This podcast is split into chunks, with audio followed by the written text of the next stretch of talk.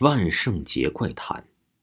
我还记得十月三十一号那天，西方的鬼节就是万圣节。我是一个无神论者，对这类节日啊并不感冒，只不过偶尔会看看恐怖小说刺激一下神经。传说在这一天，所有的恶灵都会从阴间重返人间。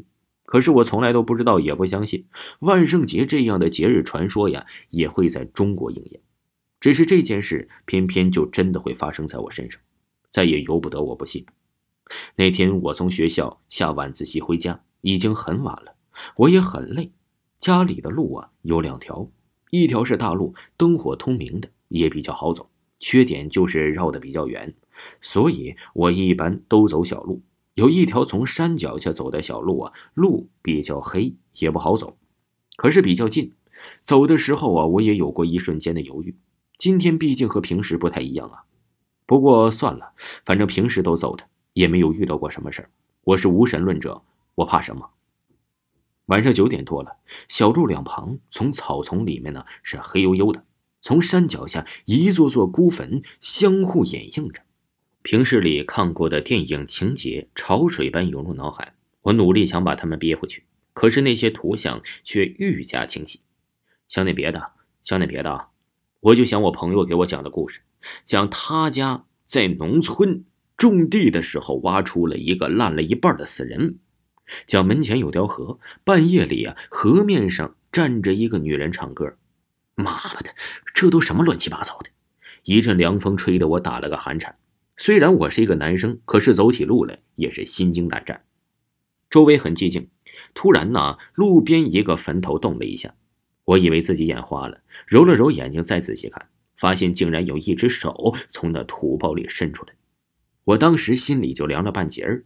再看看别处，这发现别的坟墓也有东西往外爬，有的已经露出了半个身子。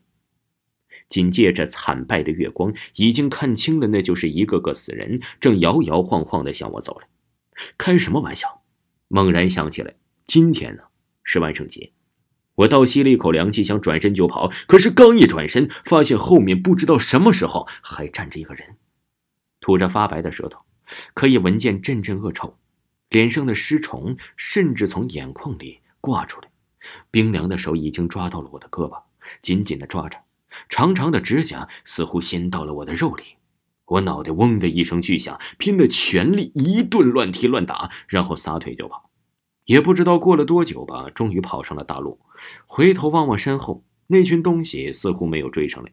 我惊魂未定的借着微弱的路灯，看着生疼的手臂，上面已经被勒出了一条血印。最后，我从大路一路小跑回家，边跑还边向后看。我住的呀是和同学合租的一个出租屋。到他家时已经十二点多了，同学不在家，家里被他布置成了这。典型的南瓜式的样子，桌上还放着一个南瓜灯，那南瓜灯里放出的光竟然是绿色的，不知道发光源是什么，在黑暗的屋子里显得格外阴森。我也没太在意，我这位同学总是这么奇怪，整天神神叨叨的，喜欢干一些奇怪的事儿，比如啊，半夜玩找鬼的游戏，我也已经习以为常了。我走进了卫生间，打了一盆水，可是突然而然，我从水的倒影里看见。他从我的肩膀后面飘出了一个泛着绿光的南瓜灯，慢慢的停滞在我的头上方。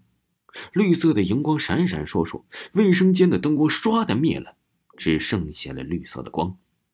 阴森的嘴脸闪闪烁烁，我发疯一样冲出门外，看见窗外飘着一个白色的影子。再次醒来，已经是第二天中午了。同学关切的坐在我旁边，我猛地坐起来。他被我吓得往后一闪身，你这两天是怎么了？